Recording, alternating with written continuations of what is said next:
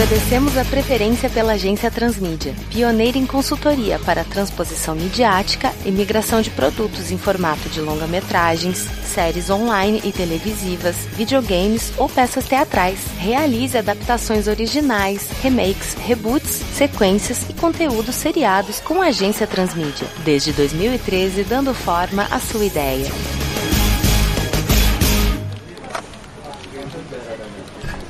E aí, pessoal, bom Ah, dia. beleza? Bom dia, mano. Caramba, que que é isso? Rapaz, eu também tô estranhando. É- Olha aí, salgadinho. Rapaz, eu apertei Que que é essa isso? garrafa aqui, saiu um negócio preto, cara. Café de verdade. Você mudou aí? Mandou embora a Dona Penha? Sei lá, cara, o que aconteceu. Eu vi a Dona Penha hoje, cara, mas chegou aqui, eu apertei café. E esse Clay deve ser especial, então, hein? Porra, café preto, uma borra. É, o sequilho tá bom, viu? Eu acho que ele tá chegando lá, ó. Limpa a boca, Paulo. Tá cheio de farelo aí nesse Opa, negócio. peraí, peraí, Olá. deixa eu limpar a boca. Bom dia, senhores. Ô, bom Opa, dia. dia. Desculpa atraso que eu cheguei do Japão agora. Desci do avião, vim direto pra cá. Eu trabalho com um freelancer de licenciamento. Eu já trabalhei com a Toei, a Ghibli e a Toho, entre outras. Estou procurando um material novo pra tentar apresentar pra Netflix Japão.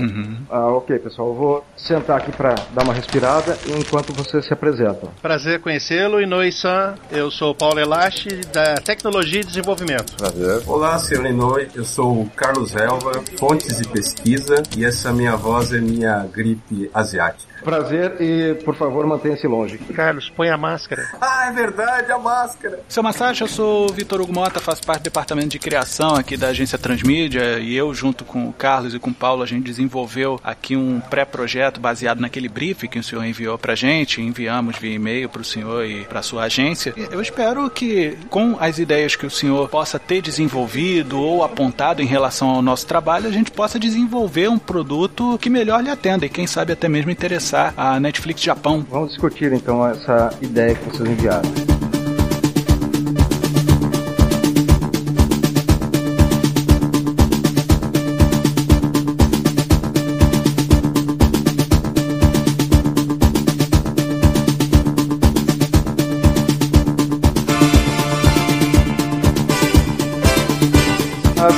Muito do que vocês enviaram. Foi bem diferente do que tinha imaginado, porque eu tinha imaginado alguma coisa mais. uma linha meio suspense ou alguma coisa assim, mas o tom de comédia ficou bem melhor. E inclusive foi muito perspicaz a relação que fizeram com o que eles vivem. Mas também foi baseado num episódio do Doctor Who, que ele vai pra Nova York e acaba enfrentando os Daleks. É, eu acho que era isso mesmo. Eu tô me lembrando desse Estava episódio. construído na década de 20, se não me Eu engano. não assisti esse episódio. É, no caso, eles ficavam na parte superior do edifício e eles desciam do edifício para sequestrar os moradores de rua. E justamente, agora eu tô me recordando mais do, do episódio, os Daleks, justamente, eles têm esse detalhe que eles têm toda a carapaça de metal e só o cérebro deles que tá vivo lá dentro. Então foi bem baseado nisso aí. Daleks em Manhattan. Achei o episódio. Isso. Se passa em 1930. Qual que é o Dalek? O Dalek não. Qual que é o... Doutor. O doutor. Eu acho que é o Tenet, né? Que é O Dalek continua sendo o saleiro, é continua saleiro. sendo a versão medieval da R2D2. Ah, É o David Tennant, É o o décimo Tennant. doutor. O melhor, é o que eu gosto. Nós acabamos optando pelo formato série. Achei bem interessante. Dá mais tempo para contar a história, para desenvolvimento. Entendi. E um filme poderia ficar muita informação, ainda mais do jeito que vocês apresentaram, que seria um tom mais comédia, podendo fazer bastante referência a outras séries, filmes e. O interessante da gente ter feito uma abordagem mais pra comédia e fazer isso numa série é porque, além de um filme restringir muito a forma como a gente vai desenvolver o trabalho, a gente tem que entender também que colocar comédia no nível que a gente vai colocar num filme transformaria ele numa galhofa. O que não é o ponto, porque a gente quer colocar comicidade, quer colocar humor, mas como sendo algo complementar, não como algo fundamental, né? algo que vai instrumentar a narrativa em si. O importante é que a gente vai narrar uma história onde não há vilões extraterrestres, mas que ainda assim eles vão ser vilanizados pelas pessoas que estão dentro da narrativa e representam os seres humanos. Então tem um pouco de um drama, tem um pouco do suspense, tem muito da comédia, mas isso tem que se misturar de uma forma orgânica. Num filme se confundiria, ele perderia o seu rumo e numa série dá pra você balancear isso muito melhor e até mesmo colocando em temporadas facilmente.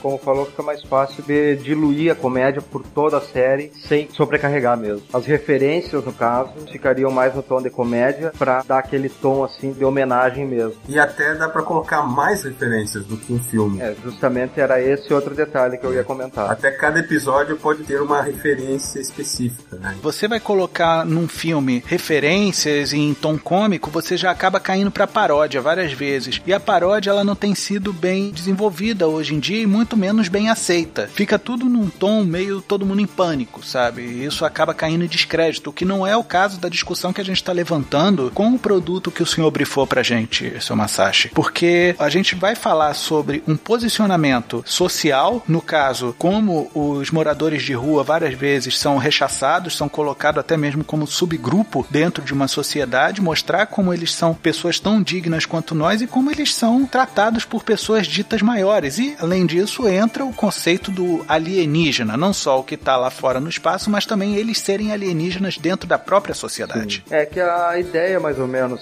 foi baseado nesse briefing, foi, como falou, os moradores de rua são aquela sociedade à parte. Não sei se algum de vocês já teve oportunidade ou a disposição de sentar e conversar com algum. Eu já tive oportunidade de conversar, tanto com o morador de rua mesmo, que tá ali tentando uma coisa melhor, tá catando papelão, latinha para sobreviver, quanto aquele que tá ali há tanto tempo que se entregou à bebida e já tá psicologicamente afetado. Ele já não pode dizer que é uma pessoa sã. Então, a conversa deles, eles vivem num mundo totalmente à parte também. Algumas vezes eles não fazem questão de serem notados ou não se importam mais com nada mesmo e vivem naquele mundinho deles. Alguns até desenvolvem alguma conversa razoável, mas esses que já se entregaram bebida, uhum. sabe? Aquele mundo fantasioso na cabeça deles e sai totalmente da realidade mesmo. Uma coisa interessante que eu acho que vale a gente desenvolver até mais a conversa é porque a gente não tem conhecimento de como é o cenário nipônico em termos de povo de situação de rua, né? A gente não sabe como é o, o espectro do pessoal mendigo, vamos dizer assim, no Japão. Você teria como dar um briefing pra gente de como é essa galera, como é que é normalmente o padrão? Porque eu acredito que o mendigo no Japão seja um pouco diferente em relação ao que temos aqui no Brasil. Haja visto o índice de analfabetismo lá ser zero, né? É praticamente zero no Japão. Eu não tenho muito conhecimento dessa parte.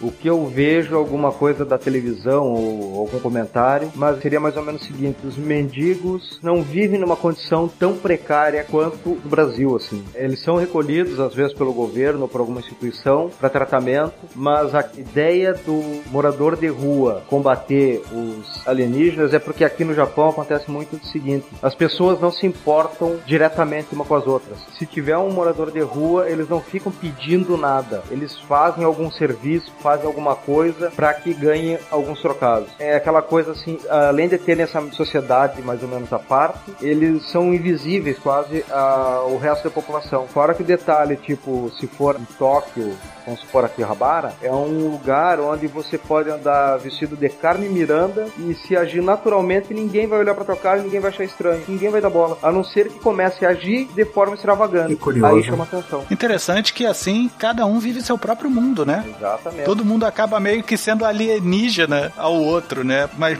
mesmo assim não interferindo. É mais ou menos a situação dos ETs, né? Que a gente tá colocando lá na Lua. Exatamente. Eles ficariam indiferentes no caso, só que, como foi mencionado, eles escolheriam se misturar com os moradores de rua, porque eles conseguiriam passar desapercebido e circular por quase todos os lugares. E moradores de rua, normalmente, quando desaparece um ou outro, eles não são notados. No Japão ocorre muito também de pessoas idosas, esses moradores de rua, pessoas indigentes, assim, passam anos sumido e encontram ossado em algum lugar. Que Aí que se dão conta que ele tinha sumido. Ah, então os alienígenas, no caso, eles é que foram colonizados pelos japoneses. Eles absorveram a cultura japonesa. Eu não sei se seria bem essa ideia, é que a ambientação no Japão seria mais fácil para vender para Netflix no Japão, mas essa história poderia se passar, eu acho que em qualquer parte do mundo, qualquer país. Ou os alienígenas já têm uma cultura semelhante à japonesa? É porque tem aquela brincadeira, não é? Que falam que os japoneses ou são viajantes do tempo ou são alienígenas que estão perdidos aqui na Terra. Ó, eu acho que tem que ser no Japão mesmo. Então. E, e os ETs, na verdade, podem encontrar no Japão algo muito próximo ao que tem na matriz planetária deles. Tiveram que ir a outros planetas, conforme o briefing que o senhor passou, que eles tinham que se adaptar aos cenários daqueles planetas. Por isso usavam enxertos mecânicos, cibernéticos, ou até mesmo carapaças e tudo mais para poder se adequar àquilo. a gente pode colocar que os nossos ETs eles tiveram uma formação social e tudo mais de se portar um com o outro, é uma relação interpessoal muito parecida com o japonês e ali se tornaria mais fácil para eles conseguirem ter uma lei do menor esforço, né? Porque conforme a gente apresentou para o senhor, os nossos ETs estão em fim de carreira. Eles não têm mais como voltar, então eles estão com os recursos deles no fim. Então seria muito mais fácil que eles fizessem uso de uma sociedade que estivesse mais próxima ao modus operandi original da matriz. Sim, sim. Assim, a ideia inicial é que esses alienígenas eram super evoluídos, aí a civilização deles entrou em colapso, no caso, o, exauriu os recursos naturais e eles saíram do planeta de origem. Através de análise, assim, eles conseguiram identificar planetas onde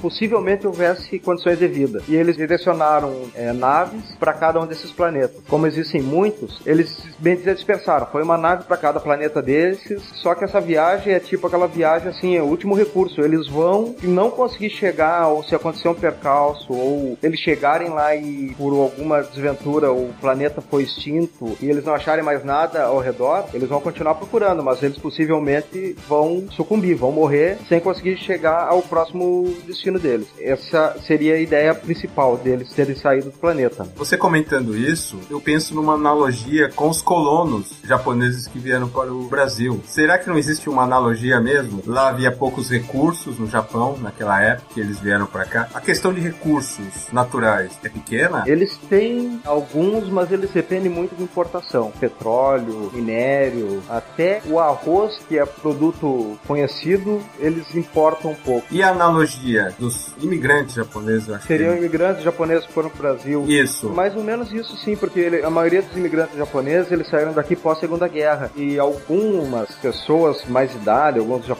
mais idosos, assim, consideram que as pessoas que saíram, os japoneses que foram para o Brasil, foram para outros países, desistiram da pátria. Eles abandonaram e tentaram a forma mais fácil. E os que ficaram aqui se consideram melhores porque eles trabalharam para reconstruir o país. Não é muito difícil, Carlos, fazer analogia das duas formas, né? A gente tem a galera que não tem mais como subsistir no planeta onde eles estão e saírem, e enquanto outros podem ser tipo capitão de navio pirata, né? Você vai ter que afundar junto com o navio. Quantas outras missões não devem ter por aí que sucumbiram junto com o planeta? Mas aí sim, pode falar, sim. não, sucumbiram com o planeta porque não souberam usar os recursos naturais deles. A gente economizou porque a gente sabia que uma hora ia dar ruim nisso aqui. Ainda mais que a gente só pegou o planeta bichado, né? Os nossos ETs só deram azar. Só pegaram o planeta ruim, cara. Pegaram só o planeta que já uhum. tava ali ferrado. Aí, pô, pô, a gente veio aqui, não chegou no fim da festa. ah, não, não, ó, vamos aproveitar aqui um pouquinho e vambora. A gente nem se apegou, tá? Então vamos mandar uma galera para ver onde tem festa melhor. Tem um pouco da forma mercantil como o Japão lida. Em recursos naturais, eles estão um pouco abaixo do suprimento. Então eles têm que trazer o básico e exportar o manufaturado. É mais ou menos o que os nossos alienígenas estão fazendo. Eles estão vindo aqui para explorar os recursos naturais da coisa para poder enviar impostos, entre aspas, ou relatórios para que os nossos chefes, supervisores venham depois para cá. Só que aí vem cobrar uma coisa que eles não estão recebendo, ou que eles receberam uma ideia de que alguém está roubando deles. É muito legal, cara, explorar isso. Mano. Com essa ideia de eles serem saídos do planeta, também pode ter esse detalhe de esses alienígenas que vieram para a Terra, no caso, eles foram os que chegaram atrasados. Na hora do sorteio, eles pegaram, ó, sobrou esse aqui, vocês vão para lá. E também pode ter ficado alguns alienígenas no planeta que não tiveram como embarcar, não tiveram material suficiente para construir uma nave e simplesmente acabaram sendo abandonados lá para morrer. Eles se resignaram sabendo que por causa da coletividade que eles desenvolveram, eles sabendo que a forma deles conseguirem perpetuar como espécie, alguns indivíduos teriam que ser sacrificados. É que a ideia dessa comunicação que eu gostaria de trabalhar mais, tipo essa hierarquia de chefia e eles terem vindo, mas terem que responder a alguém. Que a ideia que eu tive no início foi deles saírem do planeta, cada nave para um setor. Só que, por exemplo, essa nave que acabou vindo para o setor da Terra, ela chegou até aqui, conseguiu, deu sorte, e alguma outra nave, em vez de ser algum superior, ou eles terem que reportar, essa outra nave captou também os sinais, só que está vindo, e como eles tiveram que se separar, essa parte da coletividade que eles tinham de ajudar mutuamente ali todos eles, meio que enfraqueceu e eles acabaram virando grupos separados, tipo tribos, e eles acabaram se Mas a ideia é bem essa mesmo, não tem como você fugir disso, né, Massagem? Quando você acaba se colocando num isolamento geográfico ou espaço geográfico, faz com que você se torne diferenciado, você tem outras experiências, você acaba vivendo outras necessidades, então você acaba singularizando cada um deles e não coletivizando, sabe? Não fazendo com que eles sejam muito parecidos. E logicamente isso vai gerar dissidências, assim como outras missões dessa galera em outros pontos do espaço desenvolveram outros tipos de inteligência, experiência, tecnologia, até mesmo como se porta em relação aos planetas que eles estão colonizando.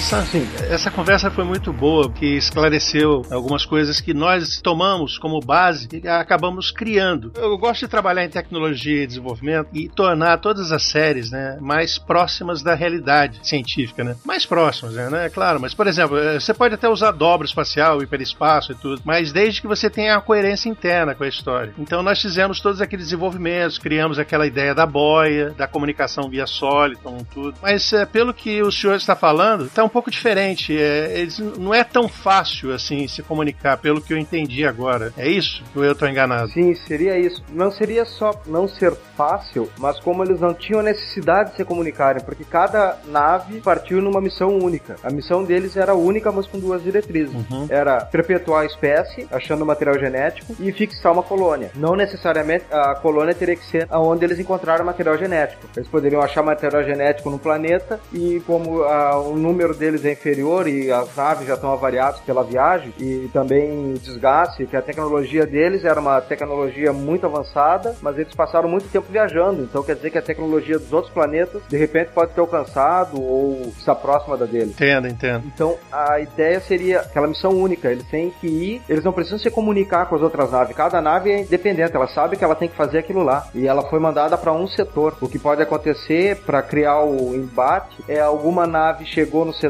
X que ela deveria chegar, que era o setor mais próximo do planeta deles, e não achou nada, e aí resolveu seguir alguma outra nave. Ah, legal. Aí no caso seguiu essa nave que veio pra Terra. E aí percebeu que a nave que veio para a Terra tá fazendo tudo errado. Pode ser. É que aí essa ideia deles se comunicarem com um superior, alguma coisa, aí pode ter essa ideia das naves terem partido com essa missão praticamente suicida. Certo. Essa missão desesperada. Eu não sei, eu gostaria mais de seguir essa linha. É, precisamos alterar. É, mas eu ainda vejo funcionalidade para as boias, porque eles podem ter uma rede de comunicação, ou então pelo menos de mapeamento, para que uma nave não vá para um, um, setor que já sabe que uma nave foi para lá. Você passar essa informação não seria apenas colonização. Se você tem a oportunidade de fazer um mapeamento amplo, além de você mapear todo o espaço sideral, você vai estar tá propagando conhecimento. Lembremos das palavras do ET Bilu, né? Busquem conhecimento. Meu Deus. Eu acho interessante, cara, você imaginar que você vai passar o resto da sua vida no lugar onde você perpetuamente vai ficar e dificilmente vai conseguir dar uma cria pura, porque no seu briefing você falou que eles fazem a procriação ou proliferação através de um procedimento similar à clonagem, seria interessante eles poderem passar isso adiante, o conhecimento adiante e fazer isso através de mapeamento, que é onde entram as boias que o Carlos estava falando aqui, e eles fazerem mau uso disso, mas não mau uso intencional de fazer besteira por querer, mas sim porque eles são distraídos. Na verdade, não estavam preparados. Imagina quando você teve uma separação, o grande mural espacial dos Vogons estava lá aberto para todo mundo poder dar uma olhada na lista. Ah, para onde você vai? Você vai para o setor tal, tal, tal. Mas por que, que eu vou para esse setor? É mais próximo da onde eu moro. Não, mas quem vai para esse setor aqui é o primo do chefe do gabinete lá. Então ele vai para, pô, mas que indicação. Ele vai. E aí você não vai poder discutir com isso. E o cara vai e você vai ter que ir pra casa do caramba para poder fazer o teu trabalho. E aí vai se desenvolvendo, você mostrar que os planetas onde você já passou, essa galera fim de festa que a gente tá falando, não conseguem fazer bom uso dos recursos naturais, eles têm que reportar, gente, chegamos aqui no quadrante 2814, sabe? E aqui tem o planeta tal, distante do astro tal, de magnitude tal, e ele não, não tá mais legal não, não vem ninguém pra cá não, hein? É tipo um Waze do espaço. Legal. Isso pode ser é, automático até, né? Não precisa ser um funcionário mandando essas informações, pode ser uma coisa automática. E ao destruírem as boias, eles dão a entender que essa região não foi explorada ou que não vale a pena ser explorada. Olha, mas é uma boa saída essa também, Carlos, porque de repente eles podem, sem querer, ter destruído as boias. Não é nem para evitar que o sinal chegasse lá nos chefes. Eu acho que eu até entendo qual pode ser o problema em relação a isso. De repente eles fizeram algum comando que desabilitaram os sinais das boias e alguém que estava passando por ali, ó, esse setor aqui não tá mapeado. Vamos lá então ver o que que tem. E aí chega um cara mais graúdo. E aí fala, pô, mas vocês já estão por aqui, por que que vocês ainda não colonizaram? Será que é a gente que vai ter que fazer o serviço que vocês não fizeram? Uhum. Porque na verdade os nossos alienígenas pegaram empatia pelo povo japonês. Ah, acho legal, cara. É, a ideia é boa, deixar as boias como se fosse um sinalizador avisando. Esse setor já foi verificado e tá ok, ou, ou não há nada, em vez de uma comunicação mais expressa, mais direta. Isso, ao invés de ficar mandando os relatórios e tudo mais, a gente faz com que essas boias em algum momento deixem de funcionar. De repente eles precisam enviar sinais de resposta, né? Tipo o, o sonar que você manda, bate e volta para você saber que tá funcionando direitinho. Aí manda um sinal, como por exemplo aquele sinal que você falou, Paulo, o Soliton. Aí só que eles mandam numa carga errada, ou não sei o que pode ser, o cara manda errado e acaba desabilitando aquele negócio, ao invés de fazer o negócio funcionar. Ih, rapaz, ó, desabilitei a boia. Ah, mas tem que ir lá consertar. Pô, mas consertar dá mó trabalho, cara. Vamos fazer o seguinte, deixa assim, ninguém vai vir pra cá. E aí no, no final veio. E veio aqueles caras que são eficientes, vamos dizer assim. E aí eles falam, pô, os caras vieram aqui mexer na minha repartição. é, isso aí é um problema pra segunda temporada. Sim, sim. Sim, eu tô dando uma possibilidade da gente substituir a vinda do pessoal supervisor e vindo, na verdade, alguém mais eficiente. Isso faria com que os dois, no caso, o povo da Terra e os ETs, se unissem para evitar que esses verdadeiros alienígenas colonizadores tivessem êxito. Eu acho perfeito, eu acho legal, cara. Acho muito interessante. O senhor gostou, senhor Inoi? Eu achei bem interessante, sim, porque o que não estava me agradando muito era essa ideia de reportar a um superior, mas não tinha nada contra as boias, nada. Agora, transformando elas como um sinalizador, que eles deixam para demarcar que aquele setor já foi estudado e de repente deu problema, e eles, por serem atrapalhados, não conseguirem ou não quererem ir lá resolver, e outra nave que tenha chegado a algum outro planeta não conseguiu achar nada e tá vindo, enxerga essa boia, vê que ela tá desabilitada e como eles tiveram, cada nave teve experiências diferentes, eles foram modificados de forma diferente. O pensamento deles foi condicionado para coisas diferentes. Por exemplo, esses que estão na Terra criaram uma empatia com os seres humanos e precisam pegar o material genético, mas eles estão tentando causar o menor dano possível enquanto eles fazem isso. Enquanto esse outro grupo que achou a boia desabilitada e resolveu investigar o que que era, pode ter uma mentalidade mais, ah, foda-se, vamos chegar lá e vamos tocar o terror e vamos pegar o que a gente precisa e vamos embora, porque a gente tá na míngua, a gente não, não pode ficar nesse esqueminha de pegar sem causar dano. É interessante. Os nossos ETs, além deles serem altamente burocráticos e trabalharem numa repartição praticamente brasileira, sempre chegaram no fim da festa, como eu tô ressaltando aqui. Então, eles não tiveram praticamente nenhuma resistência em relação às criaturas vivas do local. Eles sempre eram superiores àquelas criaturas, então sempre venciam. Então, eles não se preocupavam em se arrojar, em se tornarem mais fortes, em se tornarem mais imponentes em relação a isso. Então, acabaram por não desenvolver muita tecnologia de poderio bélico ou até mesmo de subjugo como um todo. Eles são até bastante parecidos com alguns japoneses, né? Assim, eles são magrinhos, né? E os únicos que eles conseguem fazer frente, vamos dizer assim, é a população de rua que não tem lá muita força para poder se proteger, tanto socialmente como a gente conhece, como também força física, né? Para poder lidar com isso. E aí, quando a gente entra num cenário em que o cara consegue bater de igual para igual, ele fica naquilo ou evolui um pouco mais e se dá bem. E acaba até tendo uma empatia por eles. Quando a gente tem a galera nova que chegou, eles vieram de um cenário muito mais bruto, um cenário muito mais caótico, muito mais incisivo, né?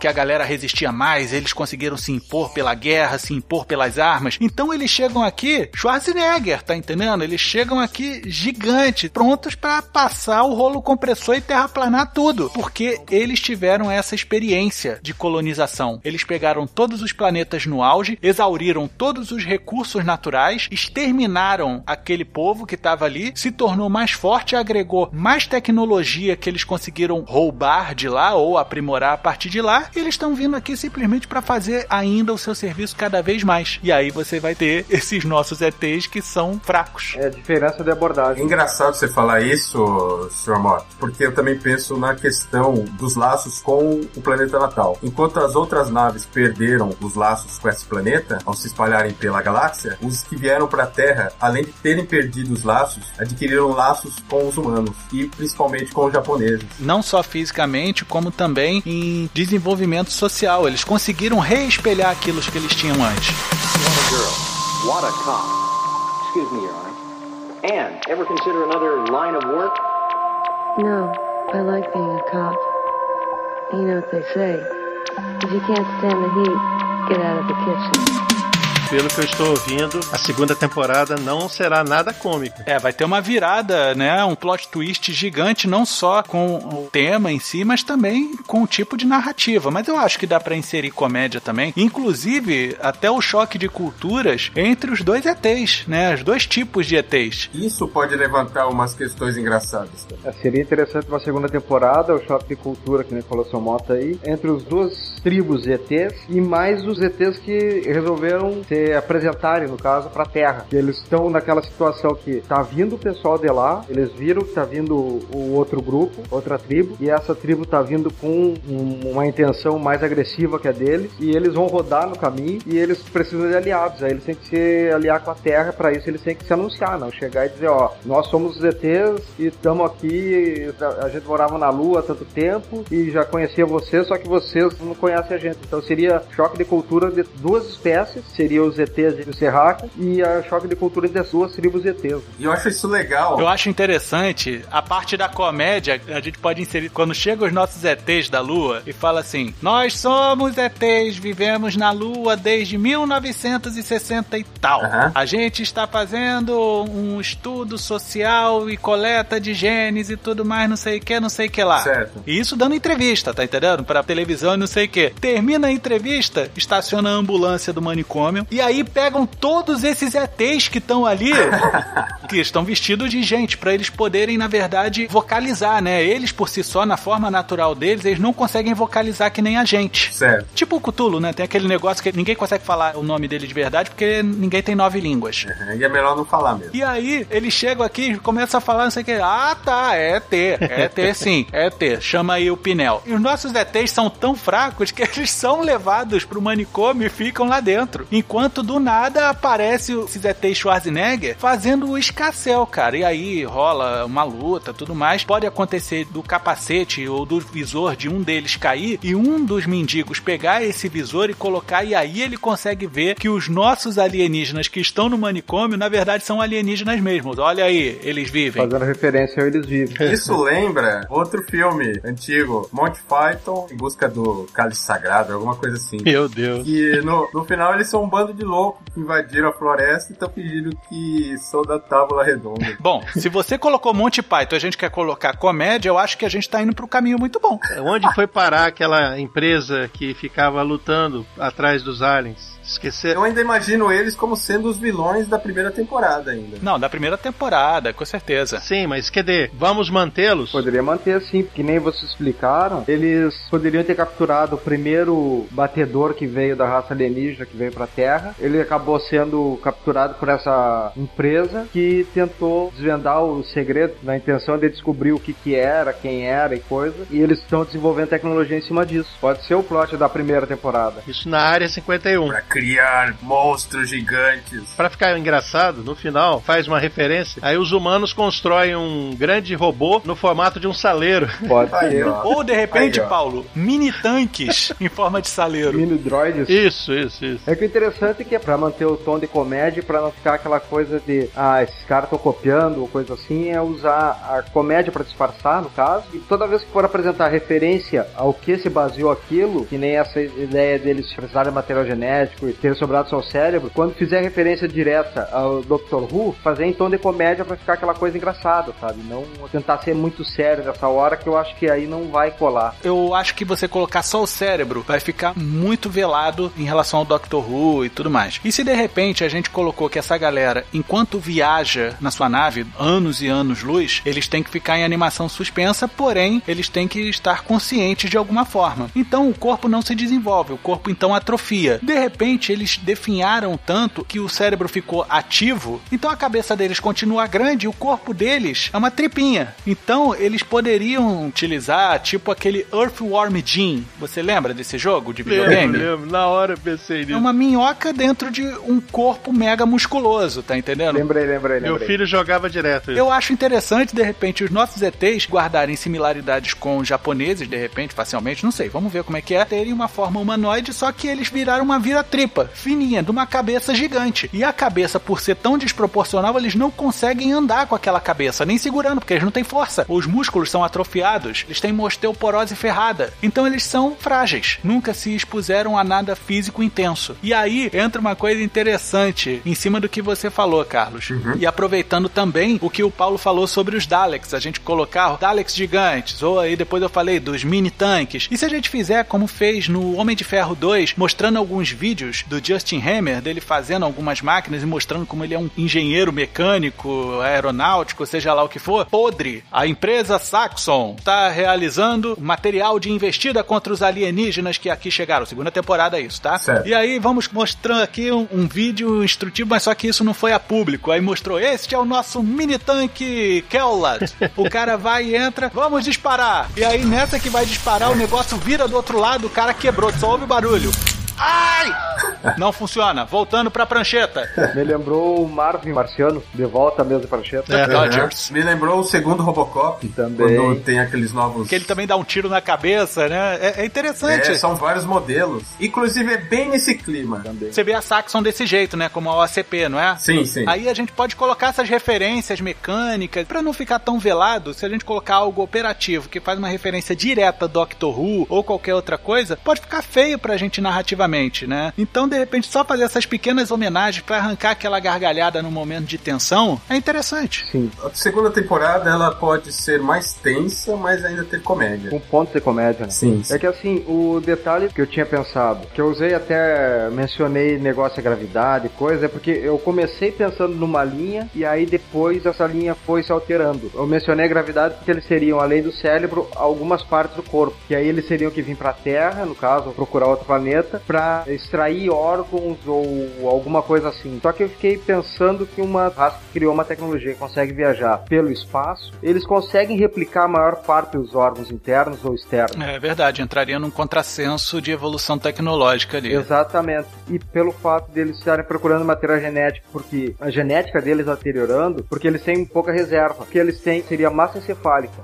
Então, eles não podem extrair muito material genético do cérebro deles sem danificar para poder criar um novo clone. Por isso que eles necessitariam de material compatível. O que a gente pode aproveitar, o Masashi, é se a gente utilizar aquele conceito que eu apresentei deles terem forma humanoide, só que esquálida e uma cabeça muito grande, eles quando chegassem aqui na Terra teriam uma gravidade mais leve em relação ao que eles tinham lá, e aí eles se sentem vivos novamente, né? Por exemplo, eles podem ficar nus e ainda assim conseguirem andar. E aí eles se sentirem afeitos à Terra justamente por isso. É um local onde eu posso me sentir livre. É um local onde eu posso realmente viver, porque eu fui para outros lugares que são uma porcaria. A minha cabeça não saía do chão, aí por isso que eu tinha que andar num corpo robótico ou uma armadura de locomoção, e aí aqui na Terra eu não preciso disso. Pode Eu ser. achei legal também essa É ideia. que eu tava preocupado pelo motivo deles procurarem material genético, não? Se eles têm o corpo inteiro ainda, eles têm muito material. Da onde extrair? Sim, mas aí é que tá. No momento que eles chegam aqui na Terra, a gente pode trabalhar que de repente esse excesso de lugares que eles passaram pode ter gerado algum tipo de esterilidade. A gente gente lida com outras radiações também, né? Ah, tem esse detalhe também. Deles estarem se reproduzindo através de clonagem, eu me baseei também no Stargate, os Asgardianos, que eram aquela raça dos ETs baixinhos. Que ficaram estéreis. Exatamente, e eles acabaram sucumbindo no final do Stargate SG-1. Sim. Eles acabaram se destruindo, se explodindo, porque estava vindo outra raça atacar e eles tinham medo que a tecnologia deles caísse na mão dessa raça. Então eles deram alguma tecnologia pro povo da Terra e depois se autodestruíram, porque eles já estavam no limite do que eles podiam se clonar. Se copiar. Exatamente, eles não conseguiam se copiar mais. Eles já estavam fadados a mais uma, duas gerações eles morrerem e eles não queriam deixar toda a tecnologia deles como legado,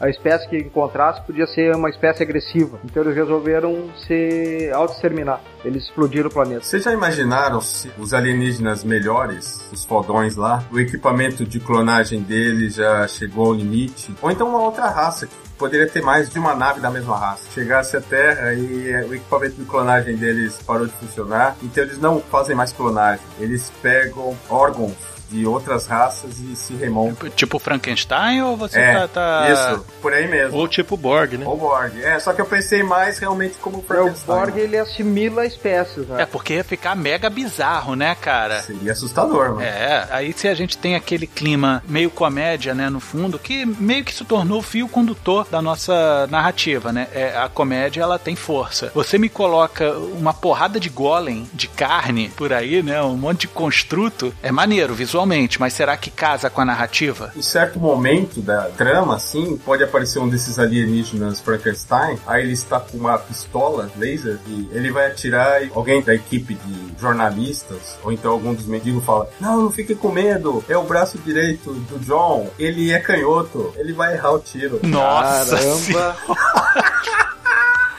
Cara, a piada é boa, mas você entende o nível de morbidez dessa piada, né? Ah, Desculpa, eu não aguentei. Eu não aguentei. Caramba! Não, mas a, a ideia básica é boa, assim, deles chegarem. É que nem eu falei, que como co- eu comecei pensando num jeito, aí foi modificando, mas a ideia que vocês estão dando tá boa, tá indo no, no ritmo mesmo. É que eu não queria entrar em contradição. Tipo, ah, mas eles saíram do planeta por quê? Porque eles estavam sem recursos naturais e estavam atrás de material genético também para procriar. Ah, então como é que eles chegaram na Terra e, tipo, ainda conseguem se reproduzir ou coisa assim, entende? Sem precisar de material genético. Esses alienígenas melhores poderiam ter ido para um planeta. Quando chegaram lá, a civilização daquele planeta se autodestruiu. Então eles começaram a voltar, encontraram os nossos alienígenas trapalhões aqui. E os alienígenas daqui, eles já estavam vindo para a Terra. E eles pensaram, a gente vai ter que usar o plano 2, que não é clonagem. Porque o nosso equipamento de clonagem está quebrado. Vamos usar órgãos alienígenas e nos remontar. Antes de qualquer coisa, deixa eu explicar uma coisa pro senhor, seu Masashi. Não se sinta mal da sua ideia mudar, porque se tem uma coisa que a gente aprende é que o roteiro é vivo. Todo roteiro se molda, ele se adapta, ele se transforma. Nenhum roteiro entra num set e sai o mesmo. Fique tranquilo quanto a isso. Eu acredito que o parâmetro básico da nossa raça alienígena superior é saiam para colonizar porque o nosso planeta faliu, acabou, não tem mais recurso natural. Deixa na gaveta esse negócio de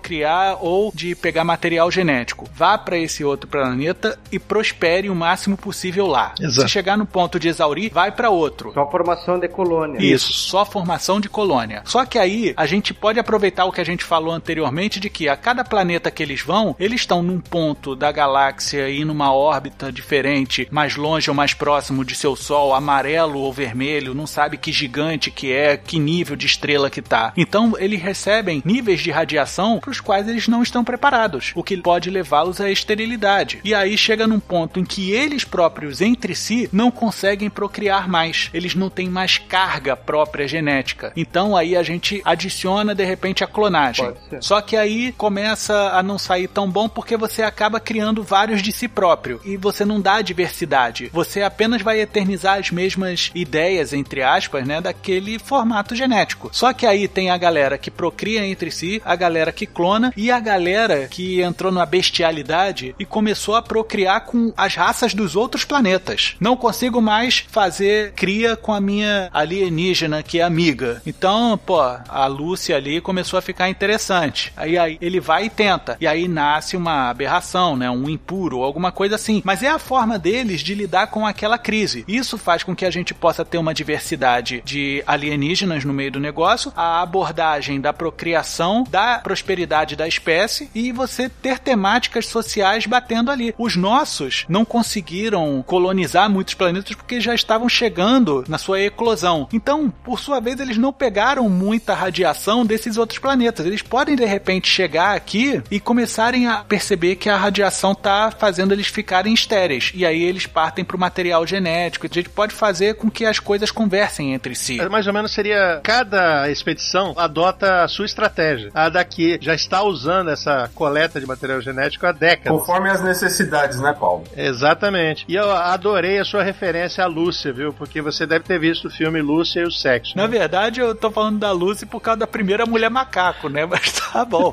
Você falando, seu moto, eu pensei numa coisa. Se essa ideia de reprodução com outras espécies, ou então de usar órgãos de outras espécies para se recompor, for muito bizarra, a gente pode usar isso como a questão que vai fazer com que os alienígenas que estavam na Lua lutem a favor dos humanos. Porque eles têm medo que isso comece a acontecer. Não chega a acontecer. Esse é o medo da segunda temporada. Eu gostei também da parte da tua ideia que os melhorados começam a perceber que para perseverar num cenário, eles precisam estar adaptados àquele cenário como um nativo. Só que ao invés deles melhorarem a tecnologia, eles começam a fazer que nem algumas tribos nativas, aborígenes ou coisa assim, que come o coração de fulano para ele ter a mesma força, ou come o pinto para ter a mesma virilidade. Sabe do que eu tô falando? Deus me livre. Não, mas eu tô falando de conhecimento. Não, não, eu entendi. O que eu tô querendo dizer é que, em determinado momento, para eles poderem respirar melhor o ar daquele planeta e perseverar, eles trocam os pulmões deles pelos pulmões de um nativo. Eles fazem melhorias cirúrgicas em si. Aham. E aí, quando chega aqui na Terra, para eles poderem perseverar, eles não vão pensar em dar uma cutucada na mulher macaco. Eles vão vir pra cá pra pegar os nossos terráqueos, pra abrir eles e pegar os pulmões, pegar o coração, pegar o fígado. um meio termo aí. No lugar de ficar só ameaça, pode acontecer apenas um caso durante a segunda temporada. Eles pegam um humano e usam o coração, e os alienígenas que estão aqui veem aquilo e falam: Hum, caramba, o processo deles é bem diferente do nosso. Eu acho que é melhor a gente ajudar os humanos. E eu te digo mais, eles não fazem isso pegando já na Terra, não. Eles podem pegar um que os nossos ETs estão estudando, né? Que os nossos ETs abduzem, mas devolve. Devolve na moral, não mata. Sim, sim. Aí eles chegam lá, ah, e como é que é o procedimento de vocês? Não, a gente vem aqui, a gente dá uma coletada aqui no genoma, mapeia, devolve o cara com uma sonda anal tranquilo, sem problema nenhum, só pra gente chipar. Ah, não, tranquilo, só que ele não faz desse jeito não. Ah, como é que vocês fazem? Pá, bum, e começa a rasgar o cara. Ah, aqui, ó, aqui, ah, esse pulmão vai me caber direitinho. E por aí vai, caraca, maluco, mataram a Akira. Mataram né? Mas tudo bem. Mas eu acho assim que faltava uma questão pros nossos alienígenas terem alguma motivação lutar a favor dos humanos por causa dessa forma bárbara que os outros alienígenas se perpetuam. Porque eu acredito que esses ETs melhorados, Carlos, eles não vão vir aqui, é, viemos em paz, tá entendendo? Sim, sim. Eles não vão vir aqui pra fazer diplomacia, não. Eles vão chegar aqui largando o dedo. Diferença de abordagem, né? É auditoria, né? Quando chega na empresa. Isso aí. Cadê as notas fiscais? Eu só quero as notas Não, mas tá fiscais. aqui, precisa não. A gente pega novamente o estorno da peça, devolve com sonda anal. A gente pode chamar até esses caras a tribo auditória. Eu gostei da ideia. É que aí eu repensei o início. Eles saíram atrás de fixar colônia. Saiu as naves, dispersaram um pouco para cada lado. Aí eles não têm a necessidade de manter contato um com o outro, as naves, as colônias no caso. Isso. Eles só largam a boia notificando, ó, já estivemos aqui, já estudamos e não tem nada. Próximo. Isso aí. Aí, esses alienígenas alienígenas vêm pra Terra, eles ficam no lado escuro da Lua. Esse detalhe que eu mencionei deles terem estudado sinais é porque sempre, tudo que é filme de alienígena que o cara vê, os alienígenas já chegam na Terra com o pé na porta e tapa na cara. Eles não se preocupam em saber o que que é. Tem um monte de maneira deles estudarem, analisarem o comportamento e a tecnologia terrestre. E não, eles já chegam correndo com o pé na porta e tapa na cara. Sabe? É uma coisa que eu acho incoerente. Por isso que eu falei de quando eles entram no sistema solar, eles já começam a captar os sinais de rádio conforme eles vão se da Terra, os sinais vão ficando mais fortes, eles vão conseguindo analisar e estudar melhor os seres humanos. Aí eles descobrem que é uma, a forma mais fácil para eles seria se esconder atrás da Lua, só que aí no caso eles vieram para tentar uma colônia. Se eles não estão atrás de material genético, eles seriam que estar tá atrás de algum tipo de recurso da Terra. Poderia ser que nem falou, de eles serem cruzados em alguma das, dos outros planetas candidatos, eles cruzaram com alguma explosão de raios, gamas ou alguma coisa do gênero, e eles foram esterilizados e eles precisam tentar replicar. Pode ser o próprio planeta que eles estavam indo que explodiu, né? Exato. E criou uma radiação que deixou eles estéreis. Aí eles vieram para a Terra, chegaram, se esconderam atrás da Lua e estão tentando retirar material para eles conseguirem criar clones ou reproduzir. Ah, eu já pensava nos outros alienígenas ter acontecido isso com eles. Não, aí que tá. Não é, é. Normalmente, uma, uma- normalmente, como se eu entendesse muito disso, mas tudo bem.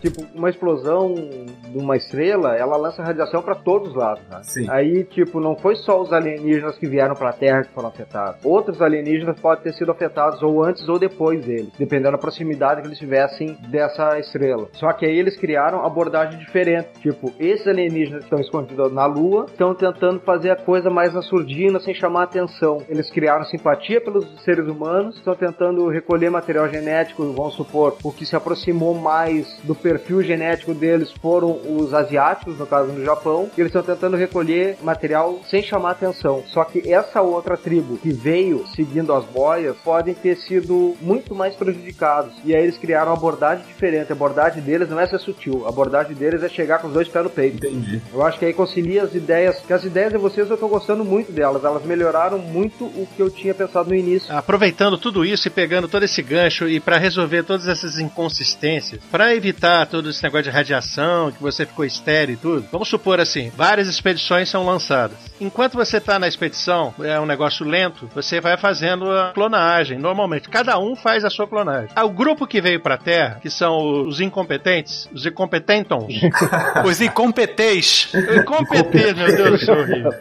Então, eles vão direto pra Lua. Isso é um padrão, eles vão ficar escondidos, eles ficam na Lua e eles vão ficar observando a Terra. Eles estão há muito tempo. Eles deram sorte, eles vieram pra cá. Eles lançaram a boia e essa boia era pra estar funcionando e dando um aviso. Aí, vão, deixa pra lá. Aí vem pra cá e cada equipe tem que se adaptar ao meio que eles A estão. boia É só pra avisar. não precisa vir aqui, que aqui já estamos trabalhando, é isso? Já estamos trabalhando, É, exatamente. plaquinha, plaquinha. É a plaquinha, Ah, tá. já tá trabalhando aqui. Estamos em obra. Aí o que aconteceu? Os mais adaptados, parecidos com a característica deles, seriam os japoneses. Por isso que eles vieram aqui. Eles estão fazendo todo o trabalho. Aquela cagada que eles fizeram lá, alguma coisa eles mexeram lá, aí a boia deixou de funcionar. Então a- não existe boia. Aquele outro grupo que foi pra lá, pra outra estrela, chegou lá e encontrou um mundo morto. E eles já chegaram e falaram: pra onde nós vamos? O mais próximo é ali. Tem alguma boia funcionando? Não. Então acho que tá livre lá. Tinha uma missão pra lá e eles não devem ter encontrado. Vamos pra lá. Aí eles vão. Como eles levam mais tempo, eles vão se deteriorando. Eles já chegam assim, ó, é, agora é tudo ou nada. Entre eles lá, eles ficaram se canibalizando. Eu acho que seria melhor isso. Eles são horrorosos. Então eles vêm e eles se adaptaram a um negócio um pouco mais violento e tudo, estão chegando. E eles mandaram avisos. Eles viram que a boia foi lançada, mas ela não estava funcionando. Aí começaram a mandar avisos. Aí o pessoal da Lua captou: caraca, meu, tá vindo gente aqui, né? Aí falou: e agora? Não era pra vir ninguém aqui. A gente tinha posto a boia. Não sei,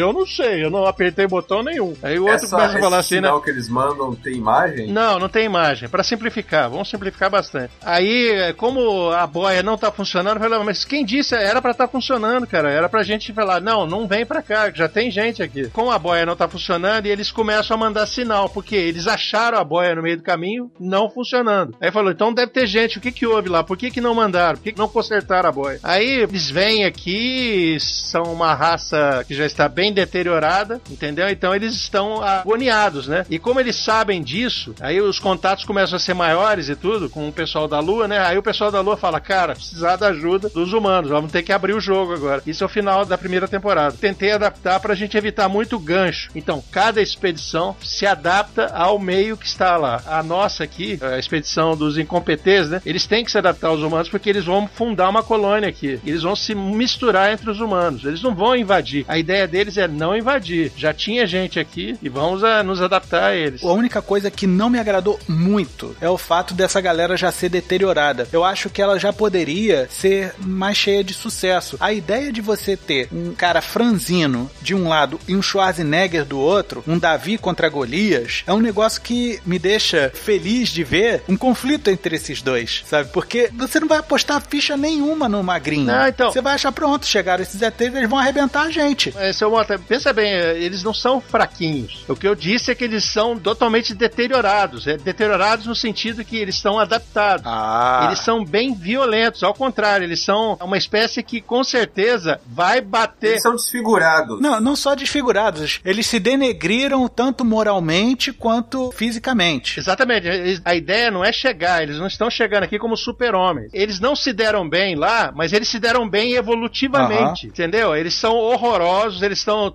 cheios de pedaços de tudo, metade máquinas, metade pedaços de seres alienígenas, mas eles são raçudos, entendeu? Eles vêm aqui pra, com Ok. tudo. Desenvolveram Entendi. uma técnica diferente. Desenvolveram uma técnica diferente para se adaptar à viagem. Correto. Exato. Aí quando chegar aqui, eles vão fazer a mesma coisa, eles vão tomar geneticamente a humanidade. E só que eles vão falar, pô, vocês só fizeram isso tantas décadas aqui, só fizeram isso, e nós aqui ralando aqui. Então eles vêm com sangue nos olhos. Então essa é a É, ideia. seria como se eles tivessem tido um azar no início da missão deles que obrigou eles a mudarem a abordagem desses que estão vindo. Isso. Eles se mudaram a abordagem, em vez de ser aquela abordagem sutil que os ETs que estão na Lua estão tentando, eles sofreram percalço e, ó, ou a gente chega com os dois pés no peito ou a gente vai morrer. Exatamente. E aí eles conseguiram evoluir. Eu lembrei dos alienígenas daquele filme que tem o John Travolta, que ele é um alienígena. Filme maravilhoso. aquele. Nossa, isso é muito ruim. Maravilhoso. Eu- Não, mas é, eu gostei dessa. Eles foram, antes de chegar no planeta que eles estavam destinados aí, eles sofreram um percalço no caminho. Aí quando eles estavam chegando, se aproximando, eles decidiram a abordagem deles. A abordagem não vai ser sutil, a abordagem vai ser drástica. A gente vai chegar, vai analisar eles e vai ver. A gente tiver condições, a gente vai chegar já arregaçando com tudo, e tomar de assalto. E aí foi o que deu o passo deles se tornarem mais fortes. Exatamente. Evolutivamente. O que dá a entender é que eles erraram uma vez e eles falam, não vou repetir esse erro. Enquanto os nossos incompetentes, eles falam, erramos, vamos tentar de novo do mesmo jeito em outro lugar. Erramos, vamos tentar de outro jeito no mesmo lugar. Eles ficam dentro do protocolo. É exato, exato.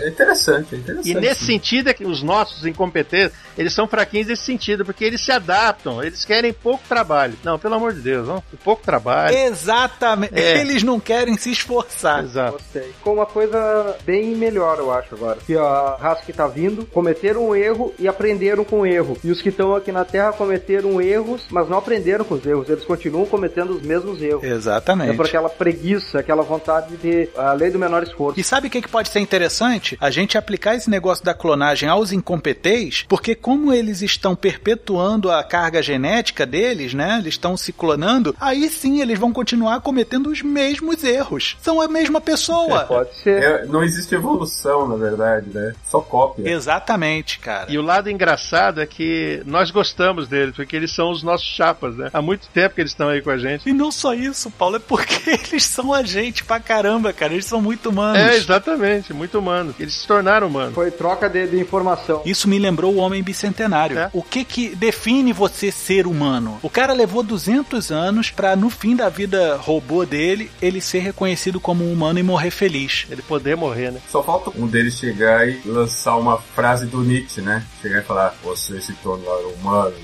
demasiadamente humanos.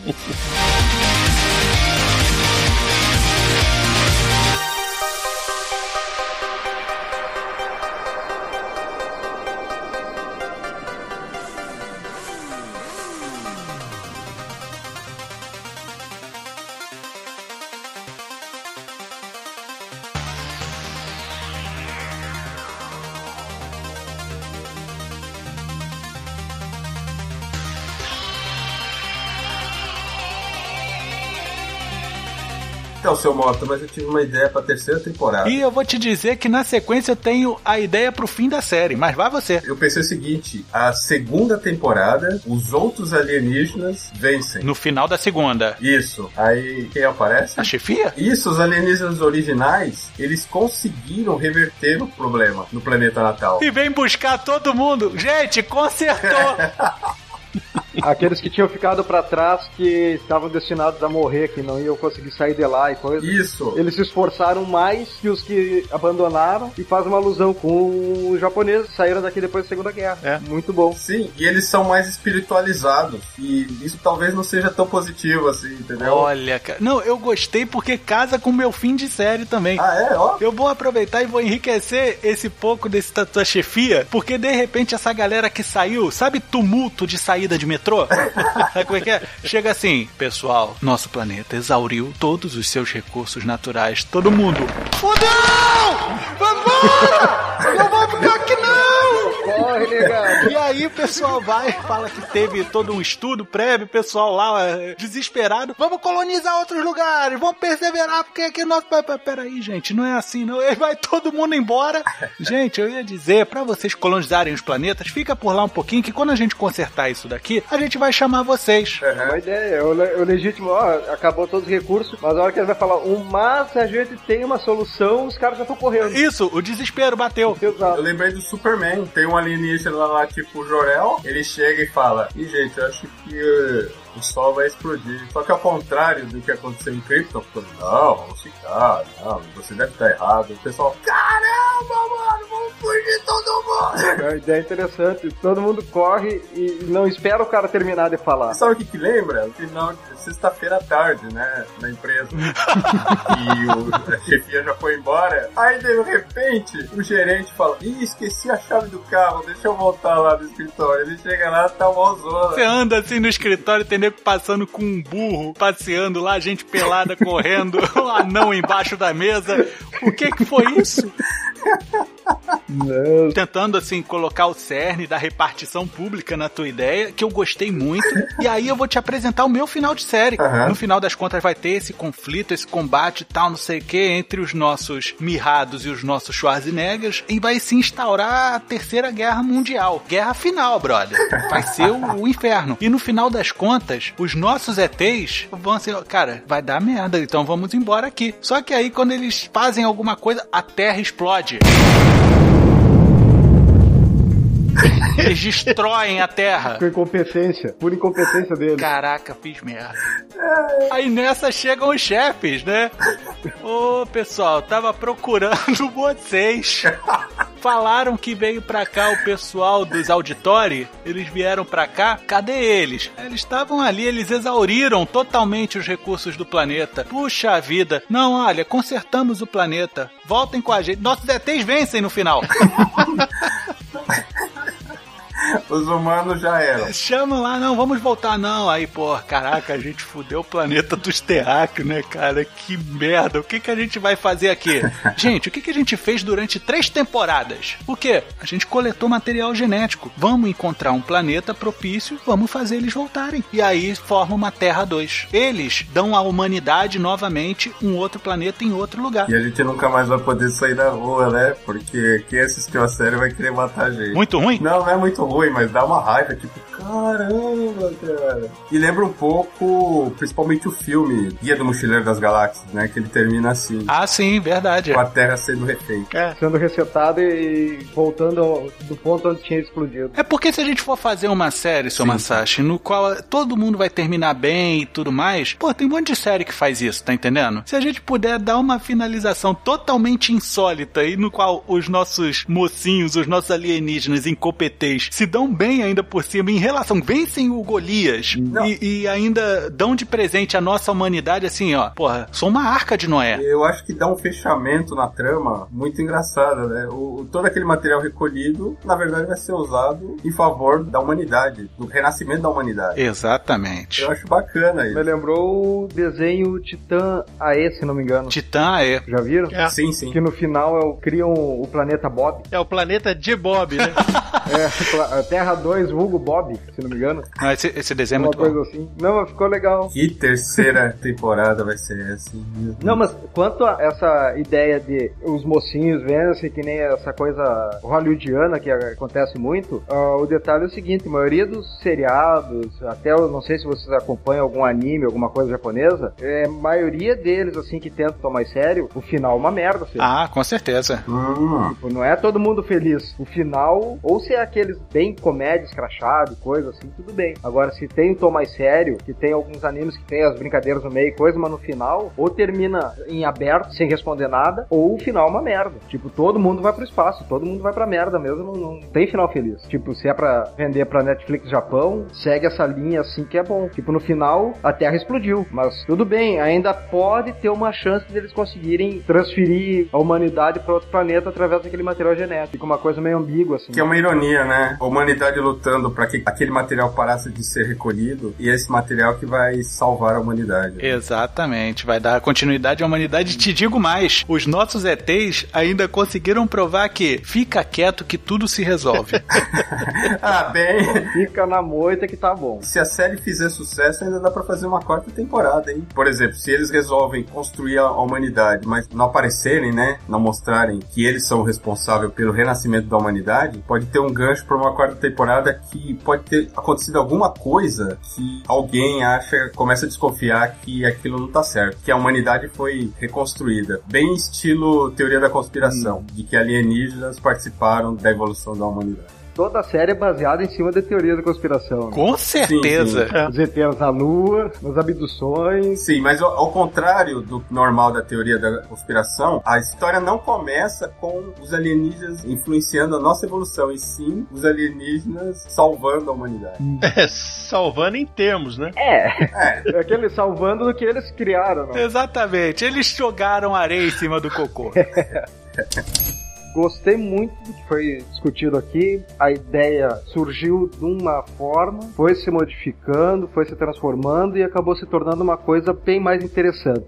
Seguiu um rumo mais engraçado e que pode ser mais construtivo para esse seriado. Não? Ele tem uma grande possibilidade de virar um- uma série da Netflix, porque a Netflix Japão tem algumas coisas bem bizarras no catálogo deles. Essa ideia, esse projeto tem uma possibilidade bem forte de entrar por ser melhor que muita coisa que eles têm lá. Então eu acho que eu vou recolher esse material e vou ver para quem que eu posso apresentar ele. Ó, eu gostei também da sua presença e nós ah, foi interessante ver que a, a ideia original voltou e ficou mais forte, né? E conseguimos manter o que nós já tínhamos criado. Acho que foi interessante, foi bem construtivo. Eu agradeço a, a sua presença aqui. senhor Inoue, foi um prazer participar dessa reunião. Eu me diverti muito. Eu acho que quem vai assistir essa série, que eu tenho certeza que ela vai ser aprovada, vai se divertir muito também. E eu agradeço também pelo material inicial que você nos apresentou. Ele já era um material muito interessante, principalmente essa abordagem de usar os mendigos. E eu espero poder ter outros trabalhos feitos com você. Seu Masashi, eu devo dizer que eu me diverti muito aqui fazendo essa grande brincadeira da conspiração com os meus amigos em função do seu briefing. Não sei o quanto esse material consegue conversar com o espectador japonês em si, eu não sei como é a dinâmica do pessoal.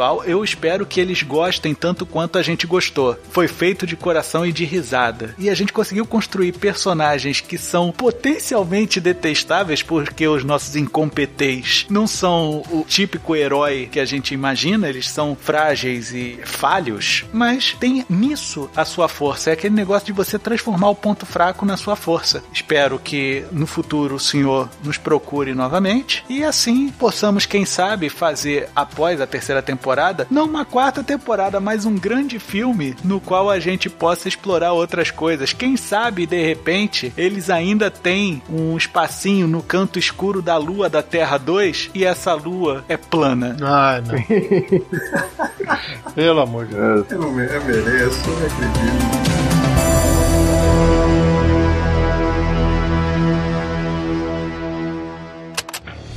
Venha também dar forma à sua ideia com a Agência Transmídia. Basta enviar a sua intenção de adaptação, feedback ou sugestão para o e-mail contato@agenciatransmedia.com.br, pelo Twitter arroba pelo facebook.com barra agência transmídia ou através de um comentário pelo site www.agenciatransmedia.com.br. Tão logo recebermos seu recado, entraremos em contato. A Agência Transmídia agradece a sua atenção. Tenha uma boa semana.